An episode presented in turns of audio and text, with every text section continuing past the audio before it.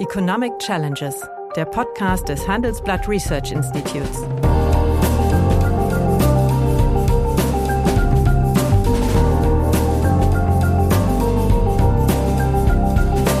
Bert Röhrup, der Chefökonom des Handelsblatts, diskutiert mit Michael Hüter, dem Direktor des Instituts der deutschen Wirtschaft, wöchentlich aktuelle wirtschaftliche Herausforderungen. Für Deutschland wie für die Weltwirtschaft. Hallo, meine Damen und Herren. Guten Tag, lieber Michael. Bert, ich grüße dich aus der Domstadt. Ja, eigentlich wollten wir ja heute äh, vor dem Hintergrund des kurzfristig sedierten Konflikts zwischen der Deutschen Bahn und der Lokführergewerkschaft über die Problematik von Branchengewerkschaften diskutieren. Das werden wir auch noch, aber nicht heute. Nämlich vor dem Hintergrund der brandaktuellen und ja letztlich die gesamte westliche Welt äh, ja, bis aufs Mark blamierenden Ereignisse in Kabul haben wir uns entschlossen, kurzfristig über die mutmaßlichen geopolitischen Konsequenzen des Versagens der USA als westliche Supermacht. Darüber wollten wir uns unterhalten. Deswegen meine erste Frage. Ist Joe Biden, der ja nun einen wirklich guten Start hingelegt hat, äh, vor dem Hintergrund dieser Ereignisse bereits Geschichte?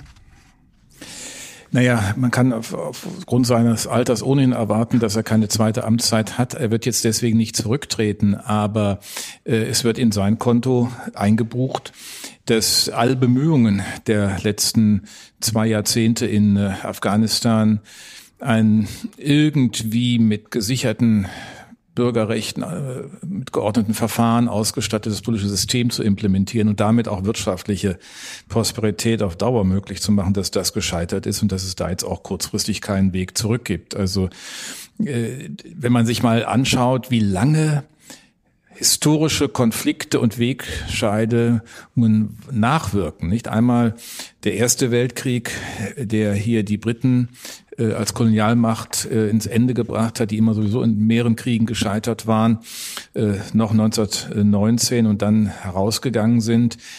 Dann der Konflikt West-Ost mit dem äh, mit der Intervention der Sowjetunion 1973 äh, zum Umsturz äh, vom, gegen die Monarchie, die ein sehr modernes äh, Regime, also das, was man anvisieren wollte, gab es ja schon. Das darf man ja nicht vergessen. Es hat ja nach den 30er Jahren in Afghanistan eine Pressefreiheit, äh, Frauenwahlrecht, demokratisch geprägtes System gegeben, das sehr westlich wirkt. Und wenn man die Bilder sich aus den 60er Jahren anschaut, ist man in der Tat an eine westliche Lebensweise erinnert. Auch die Schulen, die internationalen Schulen, die dort waren. Das ist alles zu Ende.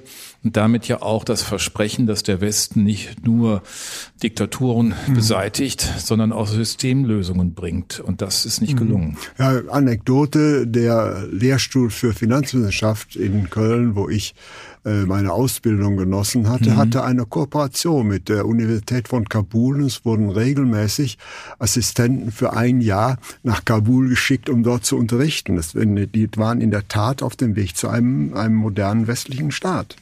Ja, ja, das wurde auch bei, bei einer Professorin auch in Gießen noch richtig aus Köln kam und die sagte, das sei auch für die Promotion förderlich gewesen, wenn man nach Afghanistan ging dann schneller.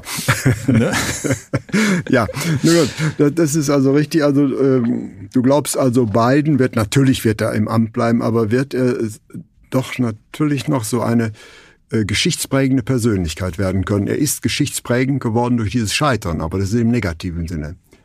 Ja, und man kann nicht recht erkennen, wo der Weg nach vorne hinführt. Er hat das ja auch noch nicht geschafft und das haben wir ja in der letzten Runde auch diskutiert, neben all dem durchaus vorwärtsweisenden wirtschaftspolitischen Entscheidungen, den transatlantischen Westen auf eine neue Basis zu stellen. Äh, der Travel Ban gilt weiterhin, die äh, Zölle, die Trump etabliert hat, gelten weiterhin.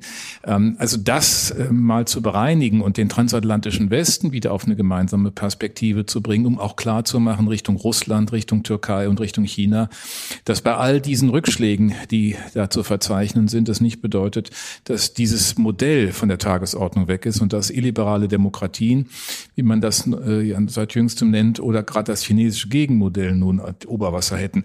Das muss gelingen. Wenn er das hinbekommt, wäre noch, äh, dafür ist ja noch Zeit, ähm, aber das erwartet auch, das setzt auch voraus eine sicherheitspolitische und, und globalpolitische Perspektive in Europa. Und äh, auch darüber haben wir schon mal gesprochen. Das ist ja nicht etwas, was beispielsweise deutschen Politik sehr selbstverständlich ist. Wenn so etwas passiert, ist man aufgeregt. Solange nichts passiert, ist man auch nicht bereit, mehr zu tun. Weder hat die Politik sich um die ähm, Hilfskräfte und die und, äh, Unterstützungskräfte in Afghanistan gekümmert, noch hat sie äh, dafür gesorgt, dass wir verteidigungspolitisch handlungsfähig sind. Man muss ja überhaupt froh sein, dass Maschinen fliegen können Richtung Kabul. Ja, aber auch Deutschland hat sich natürlich also äh, kein Ruhmesblatt dort ja, äh, verdient, ja. wie die umgegangen sind. Nun ja, aber da kommen wir vielleicht gleich noch drauf. Äh, auf jeden Fall, glaube ich, sind wir uns einig, dass die USA im äh, ideologischen Wettstreit mit China hier in Afghanistan eine strategische Schach Schlacht verloren hat. Äh, wer glaubst du wird äh, der Gewinner dieses Desasters sein? Also kurzfristig ist natürlich sowohl bei Putin ein hintergründiges Lachen zu sehen, und auch bei Erdogan. Äh, denn ja. Äh, das ist natürlich ein Vorhof. Ähm, auch Pakistan hat ja immer Vested Interests in, in Afghanistan. Aber vor allen Dingen Erdogan und Putin, die ja mit äh, ja ihrem schwierigen Positionierung dem Westen gegenüber und äh, dem dem Bedarf sich ständig eigenständig zu positionieren und irgendwie den starken Mann zu markieren ähm, hier nun ganz viel Wasser auf ihre Mühlen äh, sie können ihren Vorhof alleine managen und organisieren. Ob sie das friedlich kooperativ hinbekommen, ist auch nochmal die Frage. Das ist ja auch nie ohne Konflikt, was wir zwischen Türkei und Russland erleben. Aber jedenfalls ist der Westen erstmal raus. Der Westen und, ist äh, raus glaub, und, und Russland ist ja das Land, welches die meisten muslimischen Einwohner hat. Ja. Äh, äh Türkei ist äh, ein muslimischer Staat und natürlich wird Pakistan auch jetzt bessere genau. Karten haben, glaube ich, im Verhältnis zu Indien. Und damit ist eines klar, die ganz große These der letzten 30 Jahre, dass sich ähm, über Freihandel, über Marktöffnung automatisch auch Demokratisierungsprozesse ergeben. Der hat sich schon in China als falsch erwiesen, erweist sich hier, selbst wo es wie eben erwähnt ja historische Bezugspunkte in den bis in die 60er und frühen 70er Jahre hineingibt als falsch. Und wir müssen fragen, wie wir ähm, verständlich machen, dass Demokratien ähm, von hohem Wert sind, dass sie die individuelle Freiheit, die individuellen Möglichkeiten geben. Das ist aber für die Menschen in Afghanistan ja nie greifbar geworden. Das hohe Maß an Korruption, an Unfähigkeit der Verwaltung, an Unfähigkeit der Sicherheit und auch Unwillen der Sicherheitskräfte und des Militärs. Ich meine, da ist investiert worden in Milliardenhöhe über 20 Jahre, auch in eine Entwicklung von eigenen Kräften und dann stellt man fest, die laufen einfach weg. Ähm, auch das ist ja, was hat man eigentlich gemacht und wer hat eigentlich da mal hingeschaut? Und gemeinsame Perspektiven auch des Westens hat es ja nicht gegeben. Auch der deutsche Ansatz, eher über das technische Hilfswerk zu arbeiten und über zivilgesellschaftliche Strukturen, der im Grundsatz richtig ist, der uns ja auch auszeichnet, äh, hat ja keine nachhaltigen Strukturen hinterlassen können, wenn das Sicherheitsthema nicht erfüllt ist und wenn die andockenden Institutionen schwach und wie gesagt durch Korruption geprägt sind. Und das äh, kann man von außen äh, schwer ändern. Und dann auch der Konflikt zwischen dem früheren Präsident Karzai und dem jetzt zuletzt amtierenden, auch das ist ja immer Teil einer Schwäche von Institutionen des gesamten Systems, wo sie dann von außen auch keinen Anknüpfungspunkt mehr finden können. Nun ja, wenn also äh, hier eigentlich äh, die Idee der westlichen Demokratie krachend gescheitert ist, bedeutet das, dass in der geopolitischen Auseinandersetzung mit China implizit auch China ein Gewinner äh, ja, ja. dieser Niederlage ist. Eindeutig. Wir haben ja erlebt in den letzten zehn Jahren, dass aus der reinen Vorstellung von Kooperation ein System Wettbewerb geworden ist. Und gegen Wettbewerb haben wir Ökonomen nichts. Aber der Wettbewerb ist ja zum Konflikt geworden. Und da hat Trump seinen Anteil, da hat Xi Jinping seinen Anteil. Die ideologische Regression, die Rückführung an die Wurzeln der kommunistischen Partei und Ideologie, auch in, der, in dem Mao-Kult und der Blick auf 2049, darüber hatten wir schon gesprochen, mhm. dann 100 Jahre. Die all das ähm, wird jetzt noch unterstützt. Ähm, und wir müssen nur aufpassen, dass wir nicht naiv werden. Auf der einen Seite zu glauben, dass die Dinge sich irgendwie von selbst heilen. Auf der anderen Seite ist natürlich China nicht vor internen Konflikten Rücken gefeit und das mhm. wissen die auch. Äh, China ist im Grunde äh, ein, wenn man mal langfristig schaut, schon ein Pulverfass. Äh, wenn man die Frage der unterschiedlichen regionalen Entwicklung, die unterschiedlichen Zugänge ähm, und wenn man immer davon ausgehen muss, dass die Menschen diese Kontrollsysteme auch bereit sind zu akzeptieren, die es gibt mhm. auf der digitalen Basis. Also das muss man, da kann man auch Fragezeichen setzen. Aber der Westen muss da ein neues Verhältnis formulieren. Er muss sich vor allen Dingen selbst das ist immer mein Punkt, ich mehrfach schon gesagt, selbst positionieren. Und wenn wir nicht begreifen, dass wir eine starke Außenpolitik und eine starke Verteidigungspolitik brauchen, dass wir dafür auch Geld investieren müssen, damit sind wir in allen anderen Themen nicht satisfaktionsfähig. Das ist nun einmal so. Und wenn wir nachhaltig sagen, naja, wir zahlen aber nicht die zwei Prozent, die kann man mhm. jetzt finden, wie man will. Aber sie sind nun mal Ausdruck einer Vereinbarung, die lange herkommt und äh, die Joschka Fischer und, und äh, Gerhard Schröder in der Zeit äh, zugesagt haben. Und wir ignorieren das und man glaubt damit durchzukommen. Afghanistan, die, äh, das Desaster dort, dem all dem Menschlichen ist auch die Botschaft an die deutsche Politik und deutsche Gesellschaft, dass sie mit diesem Durchschluddern nicht mhm. mehr durchkommt. Ich glaube auch in der Tat, dass USA vor diesem Hintergrund jetzt massiv äh, Druck auf Deutschland ausüben wird, endlich mal Farbe zu bekennen. Nämlich äh, Deutschland äh, eiert ja, ich sag's mal vorsichtig äh, rum, ein bisschen in der Positionierung, weil es doch sehr stark auf China angewiesen ist, sowohl was die Vorleistung angeht, aber vor allen Dingen auf den freien Marktzugang. Und wenn wir jetzt einen sich verschärfenden Konflikt zwischen China und Indien haben, äh, pardon, zwischen äh, China und, und USA haben, mhm. werden die USA natürlich äh, Farbe bekennen. Auf welcher Seite steht ihr denn nun? Und das äh, könnte auch für Deutschland äh, zu gewissen Verwerfungen und Problemen führen, weil wir ja. natürlich von China massiv abhängig sind. Das ist äh, ohne Zweifel so. Das kann man in ganz, ganz vielen Lieferketten sehen. Das kann man in den Marktanteilen sehen. Das ist ja auch vielfach beschrieben.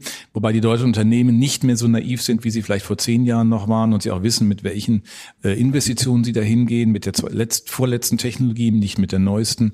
Und dass eigentlich die Forschung und Entwicklungskapazitäten doch besser äh, zu Hause positioniert sind als in, in China.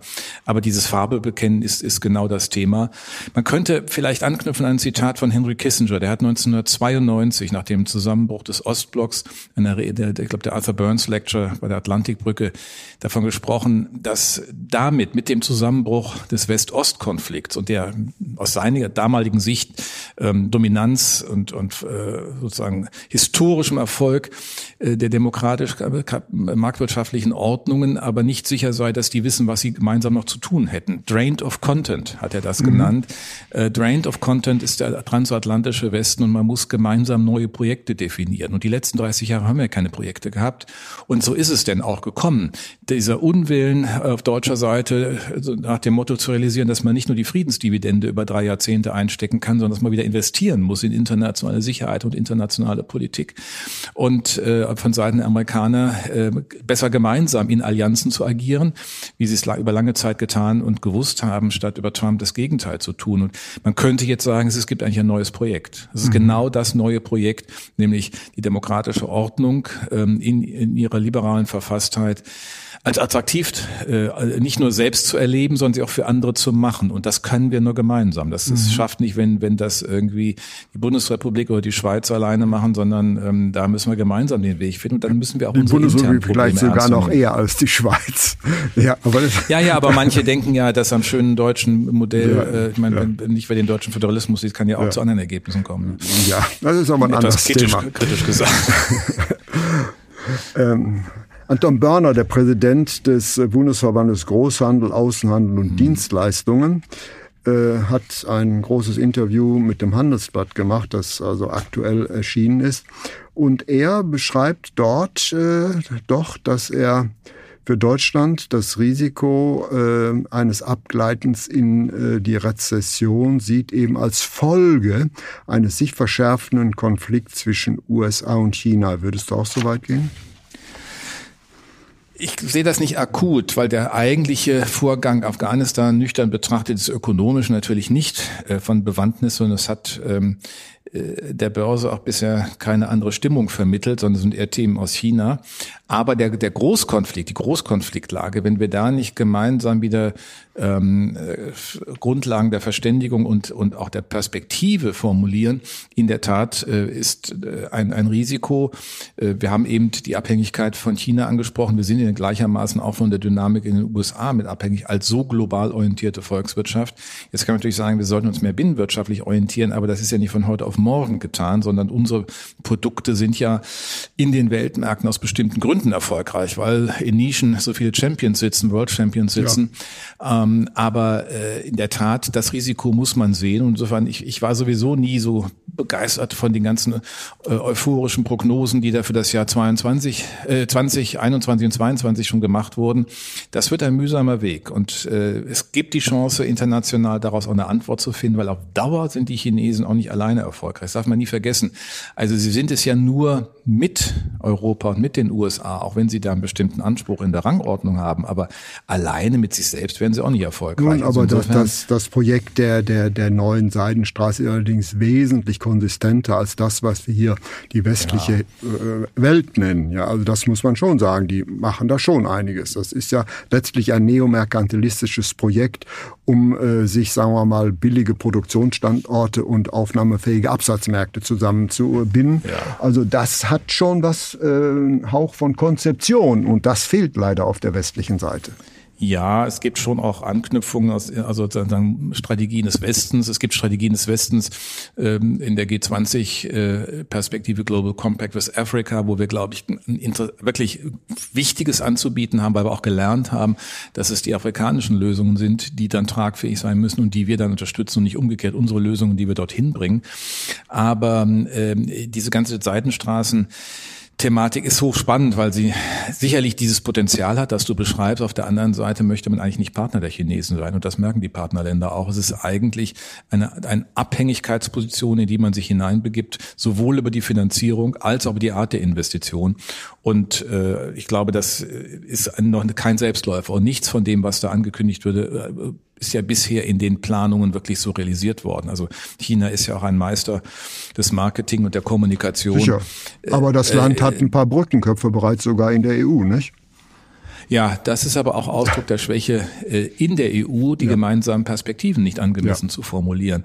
Wenn wir uns immer als Lehrmeister für alle hinstellen und vergessen dabei beispielsweise, dass die mittelosteuropäischen Transformationsökonomien einfach eine ganz andere Geschichte haben im äh, 20. Mhm. Jahrhundert. Wenn sie im ganzen 20. Jahrhundert einen äh, demokratisch-liberalen Nationalstaat nicht ausprägen konnten, na, dann müssen sie halt vieles nachholen und in diesen Konflikten bewegen sie sich. Man muss das nicht schön finden, weder Herrn Orban noch Herrn Kaczynski, aber äh, es wäre besser, man würde das äh, etwas breiter in einer historischen Dimension einordnen, dann würde man manches auch nicht so als wirkliches Problem sehen. Und das äh, ist das, was in Europa nicht so richtig gelungen ist. Die Brüsseler Bürokratie und durchaus unter deutscher und französischer Führung tritt dann ja gerne mit der Selbstverständlichkeit an, sie wisse alles für alle. Und für diese Staaten ist dann quasi Moskau durch Brüssel ersetzt worden. Mhm. Ich äh, spitze ja, auch hier bewusst ja, zu. Aber dann kriegen wir diese europäische Perspektive äh, nicht wirklich hin und da müssen wir auch investieren. Ich finde zum Beispiel das Theater, das in Deutschland über den Next Generation EU-Fonds gemacht wird, äh, nicht angemessen. Also wir können nicht auf der einen Seite sagen, uns ist Europa wichtig, aber wir sind äh, sozusagen nicht bereit, drei Euro zu investieren oder haben gleich schreckliche Angst vor irgendwelchen Eurobonds, die, es, die da gar nicht so angelegt sind, wie sie beschrieben werden und auf Schuldenvergemeinschaftung, die es gar nicht geht, sondern um gemeinsame Projekte. Beziehungsweise die es teilweise ja schon gibt äh, seit der, seit der Griechenland-Rettung. So. Die so. haben wir doch schon alle. Ja. ja. Also das ist etwas, das finde ich eine manchmal da muss, schier zum Verzweifeln. Schier zum Verzweifeln, was manche unserer Kolleginnen und Kollegen, das wirklich Wir sind uns einig. vortragen. Ja. ja. es ist aber auch manchmal wirklich zur Mäusemelken. Ich meine, da werden Dinge vorgetragen, ähm, die mit, mit dem, was sie sonst sagen, auch nicht stimmig sind. Ich kann nicht eine Europa-Freude oder, oder Euphorie zum Ausdruck bringen und nicht bereit sein, Europa zu investieren. Und ja. wir werden viel höhere Kosten haben, wenn wir nicht Europa handlungsfähig machen und ja. handlungsfähig stabilisieren. Gerade in diesen jetzt durch Kabul anders gesehen, zu sehenden internationalen Konflikten. Ähm haben die Ereignisse der letzten Tage, die sich wahrscheinlich ja doch noch weiter eskalieren werden, Auswirkungen auf die deutsche Bundestagswahl? Ja, ähm, interessant ist ja, dass die beiden Parteien ihre Probleme haben, denn sie haben ja beide ein zentrales Ministerium. Der Außenminister, der noch äh, nie eine gute Figur abgegeben hat, außer in seinen Anzügen. Ähm, äh, äh, Slimline. Also ist ja so, ähm, und Frau Kramp-Karrenbauer ist auch nicht gerade äh, durch frühzeitige Kenntnis getrübt gewesen in ihren Einschätzungen. Und äh, dann kommt noch hinzu, dass die Bundesregierung gleichermaßen, egal wo. Und da ist da vor allen Dingen der Auswärtige Dienst ganz besonders gefragt. Da fragt man sich, wieso eigentlich ein sozialdemokratisch so lange geführtes Ministerium keinen grundsolidarischen Gedanken mit denen für die Menschen hat, die man als Unterstützungskräfte und äh, vor Ort Kräfte in Afghanistan hatte, dass bis heute kein Visum ausgestellt ist, dass all diese Büros nie eingerichtet wurden. Es ist wirklich erschütternd und beschämend für diese Bundesregierung insgesamt, was sie ihnen äh, abgeliefert hat und was man jetzt stückweise erfährt. Und äh, insofern, ja, der Wahlkampf wird sicherlich berührt. Ich glaube nur, dass die CDU zu kurz springt, wenn sie glaubt, sie müsste nur das Flüchtlingsthema gering halten. Ähm, wir merken ja, es rächt sich eigentlich, mhm. wenn man fundamentale Diskussionen nicht führt. Das ist einmal die Diskussion zur Schuldenbremse, Bert, die haben wir ja schon intensiv mhm. geführt. Wenn Parteien meinen, sie könnten Wo das uns übergehen, irgendwann, ja, aber irgendwann kannst du auch als Partei den, den Konflikt, den Spannungsbogen nicht mehr übergehen, den du selbst aufgebaut hast. Und das Gleiche gilt für die internationale Sicherheit. Das trifft dann übrigens auch die Grünen. Sich jetzt nur hinzustellen und humanitäre Maßnahmen zu fordern, ist eine sehr bequeme Position. Die zweite Aussage ist dann bitte aber auch zwei Prozent Verteidigungsausgaben, klares Commitment zur internationalen Verteidigungs- und sicherheitspolitischen Ausstellung der Bundesrepublik. Das habe ich für den Grünen auch noch nicht gehört. Und die SPD muss sich das Gleiche überlegen, die ja gelegentlich ähm, in, schon bei Drohnen äh, Schwierigkeiten hat, ähm, die zur normalen Ausstattung einer Armee heute gehören. Und deswegen haben alle, glaube ich, damit zu kämpfen. Und ja, aber, aber, aber was, was du sagst, kann ja keine der äh, potenziellen drei Regierungsparteien eigentlich Kapital aus dem Konflikt schlagen. Das ist eigentlich äh, nur, äh, sagen wir mal, äh, Defizite hast du ja beschrieben. Deswegen ja. Ah, ist deine Antwort eigentlich, nee, ist für die deutsche Bundestagswahl irrelevant. Naja, Lösungen hat ja keiner. Nee, ja. No? Und das ist das, wenn man, wenn man, und das ist im Grunde ist die Politik und der Wahlkampf in einer, in dieser Situation des Jahres 2021 in einer Realität angekommen, die man über die langen Merkel-Jahre scheint äh, vergessen zu haben, dass es nämlich um Inhalte geht und dass man ja. auch darum produktiv und bewusst streiten muss, dass es kein Problem ist, wenn wir streiten in der Demokratie. Mhm. Es ist ja nachgerade äh, also äh, erschütternd, in welcher Art und Weise das der Politik durch äh, die äh, Merkelsche Politik auch ausgetrieben wurde, um Inhalte zu streiten. Das müssen wir aber tun. Wenn wir das nicht tun, kriegen wir die Lösungen nicht hin. Und jetzt alle sich nur gegenseitig äh, zu behaken, macht auch nichts. Wir müssen gemeinsam eigentlich formulieren formulieren, was ist unsere Sicht auf Deutschland international äh, positioniert im frühen 21. Jahrhundert. Da hat keiner eine Antwort drauf. Mhm. Und die, die, die sonstigen nur klimapolitischen Bekenntnisse, ja. darüber haben wir auch schon gesprochen, alles nett, aber alles irrelevant, wenn das nicht gelingt, wenn wir Deutschland nicht stark positionieren. Aber könnte es sogar sein, dass also diese Krise, die ja weitem noch nicht überwunden ist, vielleicht noch mal äh, Frau Merkel einen hervorragenden Abgang verschaffen könnte, nämlich als internationale Krisenmanagerin war sie eigentlich immer gut. Ja gut, aber das ist jetzt ehrlich gesagt meine geringste Sorge, welchen Abgang Frau Merkel macht. Das sage ich dir ganz ehrlich. Bert, sorry, aber es geht um die Bundesrepublik und die Dass Bundesregierung. Dass wir uns nach ihr sehnen vielleicht weiß ich nicht. Sie hat ja auch zu verantworten, dass diese Politik äh, in Kabul genau zu diesem ja. Ergebnis gekommen ist. Sie hat die Richtlinienkompetenz als mhm. Bundeskanzlerin. Sie hat in der Außenpolitik äh, bei dieser Schwäche des Außenministers nicht interveniert. Sie hat in der Verteidigungspolitik nicht wirklich interveniert und die und da ein paar Orientierungen gegeben. Also insofern ist mir erstmal wichtig, was für dieses Land äh, in den nächsten Monaten ansteht. Wir werden eine neue Bundesregierung mhm. bekommen und ich hoffe, dass wir eine bekommen, die in der Summe sich den Realitäten nicht entzieht. Mhm. Ja, bleibt mir nur das Schlusswort, das Resümee aus unserem heutigen Gespräch. We are still confused, but on a higher level. Vielen herzlichen Dank. Danke dir. Das war Economic Challenges, der Podcast des Handelsblatt Research Institutes.